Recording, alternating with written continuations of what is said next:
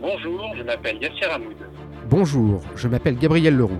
En cette période de crise sanitaire et économique, En cette période difficile où nous sommes beaucoup à être confinés, nous nous sommes demandé comment l'économie allait rebondir, comment nos entreprises allaient renaître, comment nous allions tous nous remettre au travail avec des craintes et des espoirs. nous nous sommes demandé ce qui allait se passer le jour d'après. Rebondir, Rebondir, le micro-podcast pour préparer l'après-crise. Pour initier cette réflexion, nous nous sommes tournés vers des psychologues, des économistes, des philosophes, des spécialistes du management, de la stratégie, des personnes issues de l'entreprise, Et d'autres encore pour de courtes interviews tonifiantes et éclairantes.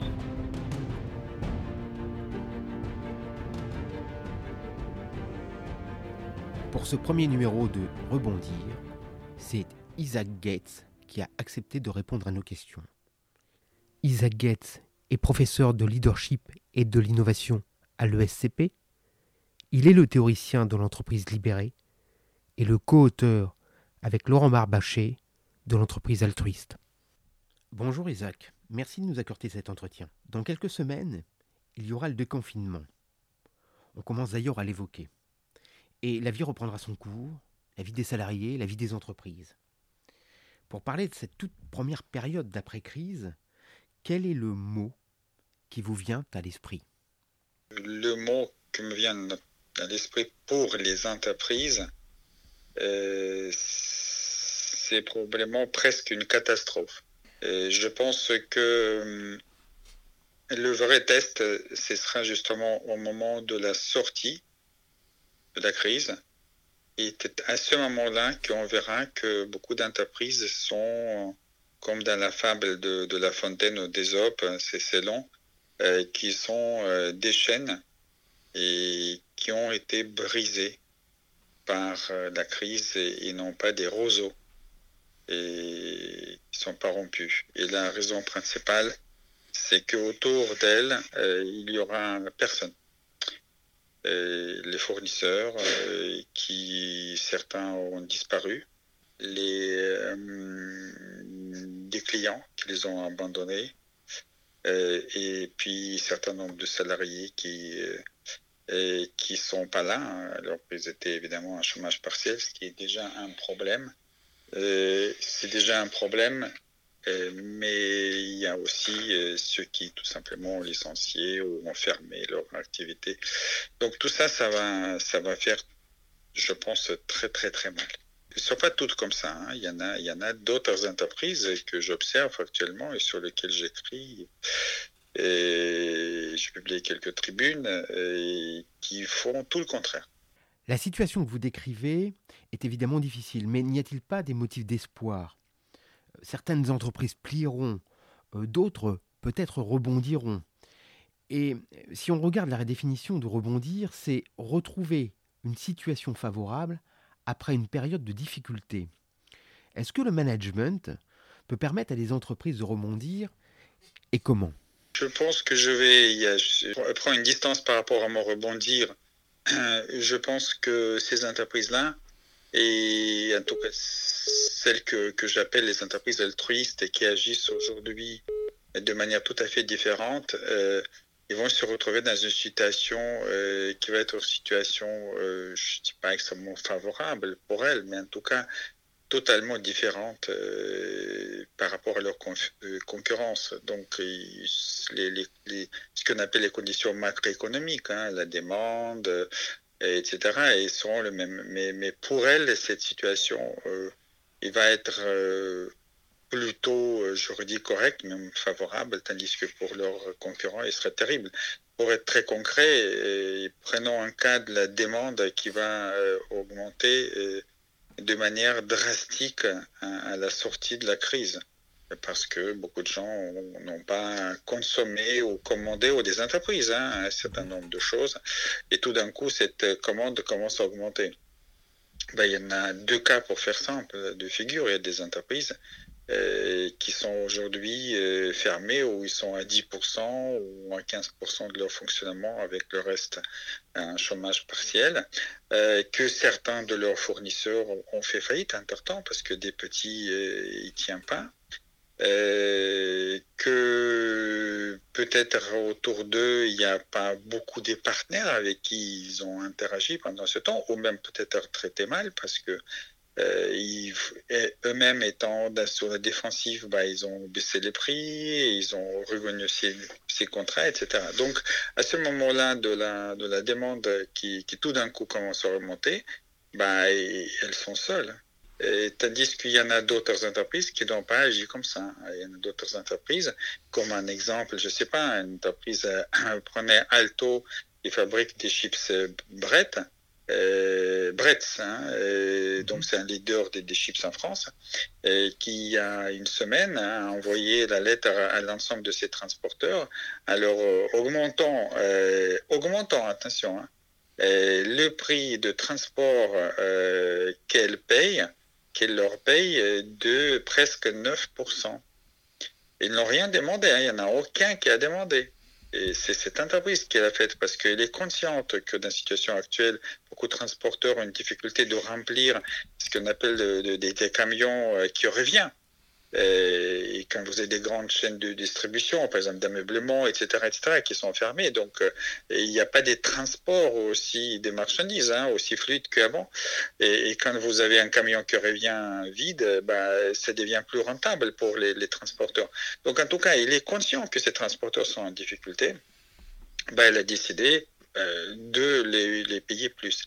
Bah, ces transporteurs, euh, je peux vous dire, ils vont se souvenir. Hein ils vont se souvenir aussi d'autres qui, qui, qui agissent de manière euh, complètement inverse.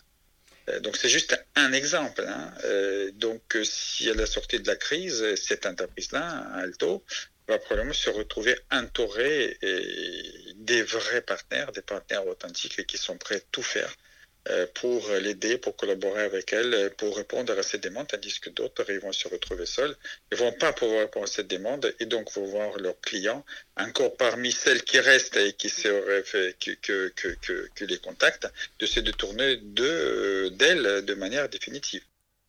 Le modèle tourisme, justement, c'est peut-être le mot-clé. C'est aussi celui que vous avez utilisé dans votre dernier livre, L'entreprise altruiste. Euh, n'est-ce pas le mot qui est en train de, s'imposer et qui est en train d'émerger de cette crise. Et hum, est-ce que l'altruisme est, la seule manière euh, finalement d'en sortir et d'en sortir par le haut? Alors, il y a deux questions dans votre question. D'abord, est-ce que c'est la seule manière? Évidemment que non, hein, parce qu'il y a une autre manière qu'on appelle aujourd'hui de l'héroïsme.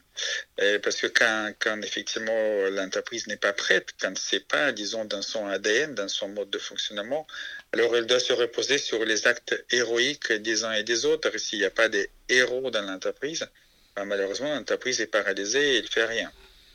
Tandis que ici, vous avez des entreprises qui se sont prêts, qui, sont habituées de fonctionner de cette façon-là. C'est-à-dire, ils sont habitués. L'entreprise altruiste, hein, qui est un oxymore, c'est une entreprise qui se met au service inconditionnel euh, de ses interlocuteurs euh, économiques, de ses clients, de ses fournisseurs, des communautés dans lesquelles elle opère. Donc, elles le font tout le temps.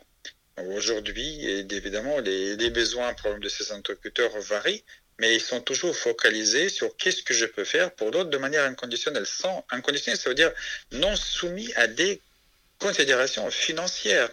Est-ce que ça me coûte plus d'argent ou est-ce que ça me rapporte quelque chose? Un petit peu comme on dit, comme quand vous traitez avec des amis, vous ne dites pas tu es un ami tant que tu me rapportes quelque chose ou tant que j'ai un retour sur toi. Donc, elles ont toujours fonctionné de cette façon-là. Et donc pour elles, aujourd'hui, de, de, dire bah, finalement mes, mes fournisseurs ils sont dans une très grande difficulté pour telle ou autre raison, ben regardons, c'est-à-dire c'est des choses très très simples hein, parce que cette entreprise-là, elle n'a pas sorti neuf, elle n'a pas une sorte de, séance infuse. Pourquoi 9% ben, Elle a tout simplement s'adressé à un de ses fournisseurs, gros transporteur, en disant vous êtes en difficulté, combien avez-vous besoin? Que je vous paie en plus pour que vous perdez pas de l'argent dans les transports, vous ne mettez pas en situation difficile, voire faillite. Mhm. Cette personne-là, elle fait ses calculs, etc. Elle a dit si on a payé vite quelque chose, euh, euh, on va pouvoir s'en sortir euh, pendant encore les semaines à venir. Et donc il a dit bah écoutez bingo et je vais faire ça pas seulement pour vous évidemment je vais faire ça pour tout le monde en prenant la référence de votre calcul. Donc si, si, vous voulez c'est quelque chose qui pour eux c'était naturel parce qu'ils pensent hein, aux autres. Et il sait qu'en pensant aux autres, et c'est ça l'entreprise altruiste, c'est, ça paraît, complètement très étonnant, mais ce que nous avons trouvé avec Laurent Marbaché, c'est qu'en pensant aux autres, vos résultats économiques, bien plus importantes que euh, ceux des concurrents qui ne pensent qu'à elles-mêmes. Revenons à la question du management. Vous êtes le théoricien de l'entreprise libérée. L'après-crise sera-t-elle, selon vous, plutôt l'occasion d'une mise en place de modes de management euh, libérés ou inversement, ne risque-t-on pas d'en revenir à un management plus vertical, plus autoritaire, un management de crise finalement qui se recroquevillerait sur lui-même bah, si, vous, voulez, n'importe quelle crise, normalement, euh, suscite euh, dans les entreprises, dans le management, les réflexes du contrôle. Vous voyez, quand vous conduisez votre voiture, éventuellement, euh, vous avez un adolescent, euh, un enfant, vous le donnez euh, dans les conditions normales, mais s'il y a tout d'un coup une grêle, bah, vous reprenez le volant en disant, bon, à 16 ans, ça va. donc c'est assez classique, hein, face au risque, on reprend le contrôle. Et c'est justement le test d'ailleurs de management, ces moments de crise, des moments difficiles.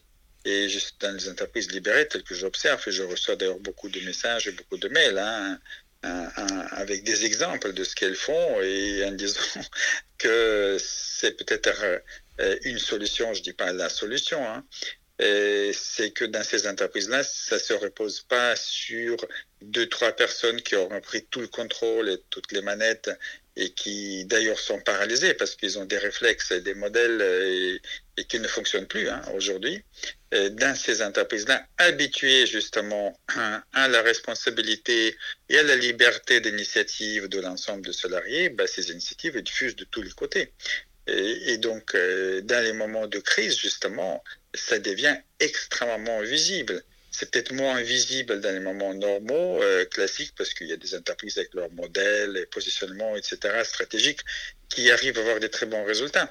Mais justement, dans les moments de crise, euh, euh, ça devient visible que les entreprises dans lesquelles chacun contribue. À ce niveau, je donne juste un exemple que dans beaucoup d'entreprises, quelques que j'ai recontactés, hein, qui sont des entreprises libérées, euh, évidemment, euh, les patrons, ils ont donné tout le droit, euh, comme c'est la décision du gouvernement, à des salariés qui le veulent de rester chez eux, hein, soit s'occuper des enfants, etc. Et donc passer au chômage partiel et, donc en restant chez eux, de gagner 80, je sais pas, 90% de leur salaire. ben, on constate que dans ces entreprises-là, 80-90% de salariés sont revenus au travail. Mhm. Et qu'ils font tout, tout pour effectivement, parce qu'ils savent que l'entreprise, elle fonctionne parce qu'elle elle sert des besoins alimentaires ou, ou des, se reconvertir pour faire des marques, par exemple, comme les, les tissages de, euh, de Charlieu. Euh, qui ont complètement en 48 heures, hein, grâce à des, des, initiatives de tout le monde, ils ont transformé complètement l'usine qui fait des jacquards pour les vêtements et, le sport, un, usine qui fabrique 150 euh, 000 euh, ou plus masques par jour. Euh, en travaillant 7 jours sur 7 et en 3, 3 8. Et donc, c'est l'ensemble de salariés qui ont participé dans cette transformation et chacun a pris des initiatives nécessaires pour pouvoir pivoter une entreprise avec une telle vitesse incroyable.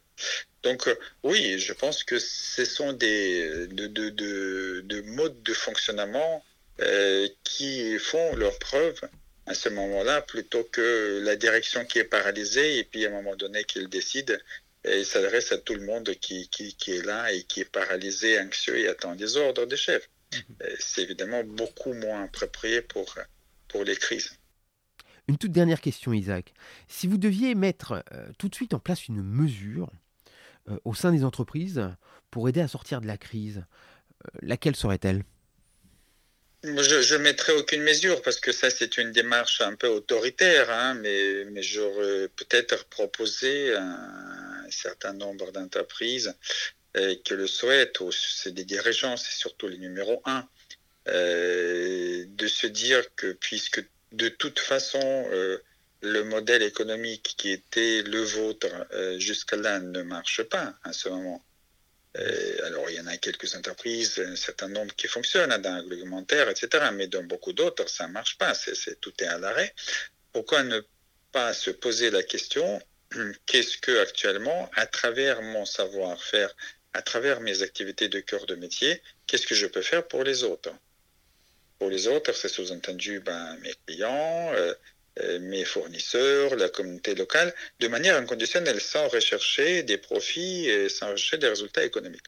Et peut-être ils vont trouver des réponses dans lesquelles, comme certain nombre de ces entreprises-là, effectivement, elles continuent de fonctionner en pratiquant des prix qui juste de prix de revient, hein, donc qui couvrent la production, qui couvrent le transport, sans pratiquer les profits elle devient des, des, entreprises qui, qui, continuent, donc, qui sont pérennisées quelque part, hein, qui continuent à faire travailler euh, leurs salariés, qui gardent leur capacité, gardent leur rythme, et qu'au moment de la sortie, bah, ils seront capables justement de tout de suite de reprendre autant d'activités qu'il faudra à ce moment-là.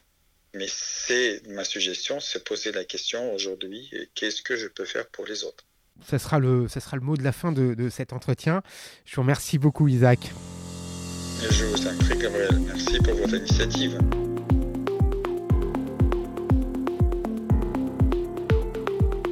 Cette interview a été enregistrée par téléphone. Merci d'avoir écouté Rebondir, le podcast de l'après-crise. S'il vous a plu, laissez un commentaire 5 étoiles sur Apple Podcast. À bientôt pour un nouvel épisode avec un nouvel invité.